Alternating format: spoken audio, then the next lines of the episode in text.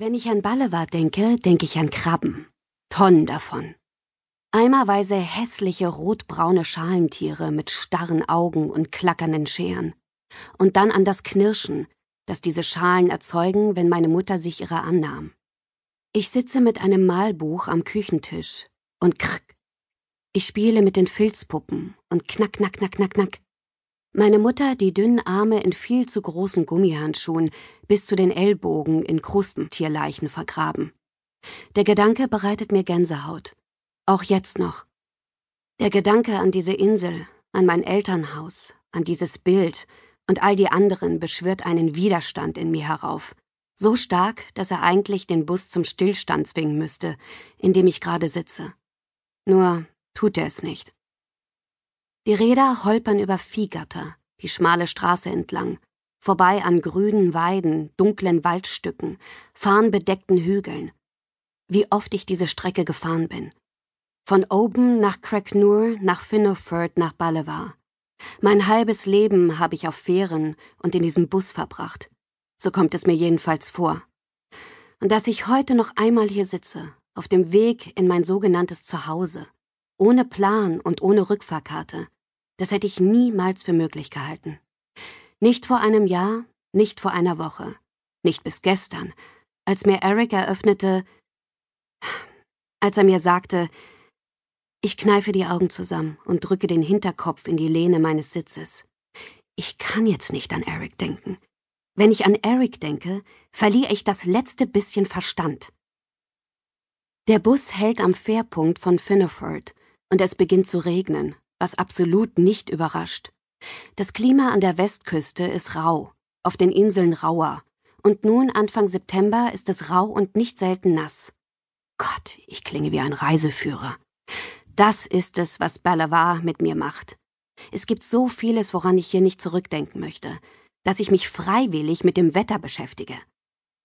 Und wenn ich schon dabei bin, der Wind ist stark. Meine Haare wirbeln aus der Kapuze meiner Regenjacke mir ins Gesicht, während ich den Koffer zur Fähranlegestelle zerre und meine Leinentasche, die ich in der anderen Hand halte, so nervtötend oft gegen mein Schienbein schlackert, als wolle sie mich piesacken.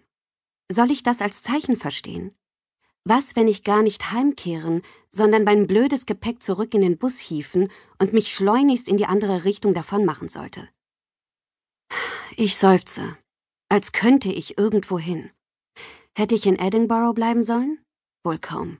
Nach dem Streit mit Eric wollte ich nur eins: weg. Dass ich in Balawa enden würde, wurde mir erst klar, als ich am Bahnhof stand und das Ticket nach Oban in der Hand hielt. Und was sagt das jetzt über mich aus? Dass ich in der Krise meines Lebens genau dorthin flüchte, von wo ich seinerzeit nicht schnell genug fortkommen konnte? Von wo ich annahm, schon die schlimmsten Miseren meines Lebens hinter mir gelassen zu haben? Nun, Gut gemacht, Ayla.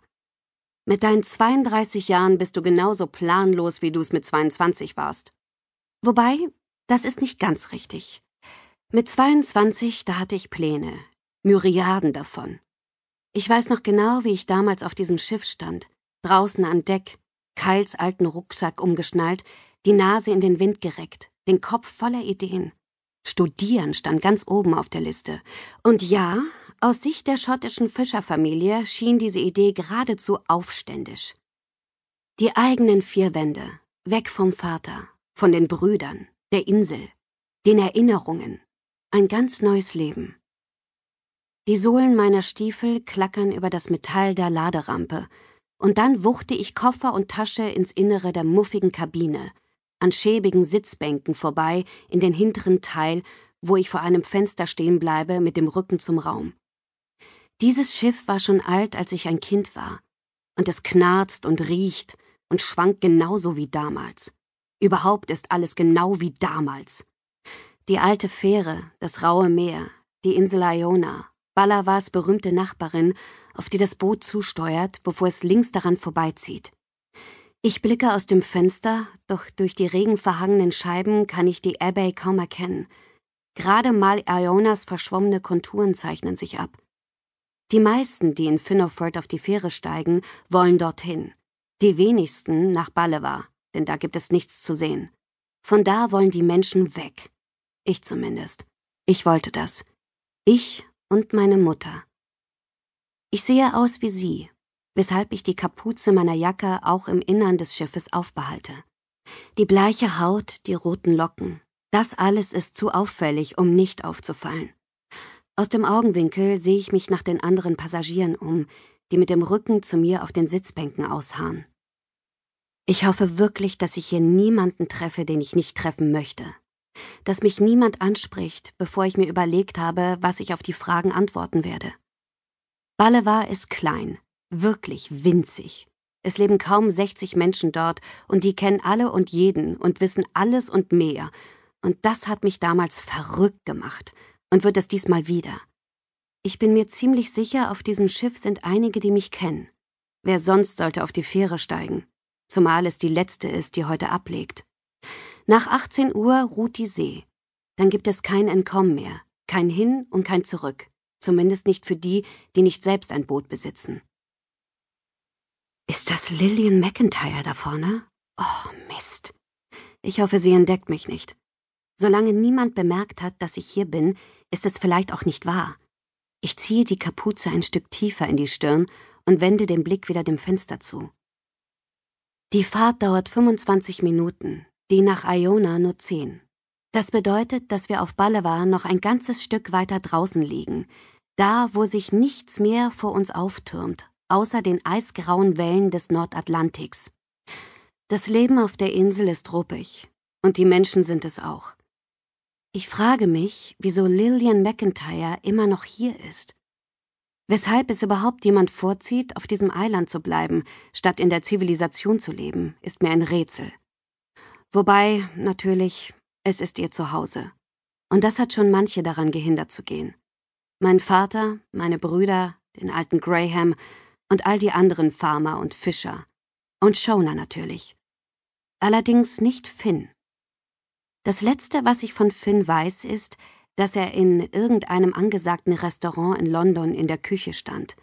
Also gut, nicht in irgendeinem, in dem Restaurant. Eric hat zwei Monate lang darauf gewartet, einen Tisch zu bekommen, was ich erst dann erfuhr, als wir unsere Koffer für das Wochenende packten und er mir eröffnete, dass mein Ex inzwischen wohl sehr gut mit dem Kochlöffel umgehen könne und fragte, ob das eventuell auf andere seiner Qualitäten schließen ließe. Zwinker, zwinker. Letztlich sind wir nicht nach London geflogen. Aber es gab keinen Streit deswegen. Man muss Eric zugutehalten, dass er mich nicht ärgern oder provozieren wollte, sondern tatsächlich überraschen. Er dachte, ich würde mich freuen, Finn wiederzusehen, zumal dieses hypergehypte Lokal an sich schon den Flug nach England wert gewesen wäre. Ganz abgesehen davon, dass ich mit einem der Köche geschlafen hatte, aber das habe ich nicht laut gesagt, sondern lediglich in Gedanken hinzugefügt. Ich hätte es genauso gut aussprechen können. Wenn Eric etwas nicht war, dann eifersüchtig. Offensichtlich. Und auch wenn mich das zu Beginn unserer Beziehung einige Male irritierte, habe ich es mir mit den Jahren abgewöhnt, es persönlich zu nehmen. Besser gesagt, es nicht auf Erics Gefühle zu mir zu beziehen. Er war nicht deshalb nicht eifersüchtig, weil ich ihm nicht wichtig war. Er hat mir vertraut. Und ja, er war ein von sich eingenommener Pfau, der nicht im Traum daran gedacht hätte, ich würde ihn mit einem dahergelaufenen schottischen Inselkoch betrügen. Aber er hat mir auch vertraut. Und ich ihm. Bis gestern Abend. Ich kann jetzt nicht über Eric nachdenken. Wenn ich an Eric denke, setzt mein Herz aus. Also gut, Finn. Ich bin froh, dass er nicht auf Balewa ist. Unsere gemeinsame Geschichte ist so alt wie Methusalem und so unaufregend wie Toastbrot. Aber irgendwie bin ich froh, dass ich mich ihr nicht auch noch stellen muss. Wenn ich es recht bedenke, fühle ich mich im Augenblick überhaupt nicht in der Lage, mich irgendwem oder irgendetwas zu stellen. Und ja, die Ironie entgeht mir nicht. In einer solchen Situation meinem Vater gegenüberzutreten, ist womöglich nicht die glanzvollste Idee. Ich seufze. Und dann bleibe ich einfach stehen und lasse das Meer an mir vorüberziehen. Ayla? Oh je. Ich starre weiter aus dem Fenster. Durch den Regen schimmert die überschaubare Küste Balevars, die Reihe der kleinen Cottages am Wasser, der schmale Steg. Womöglich vier Minuten noch, dann legen wir an. Und beinahe hätte ich die Überfahrt ohne Zwischen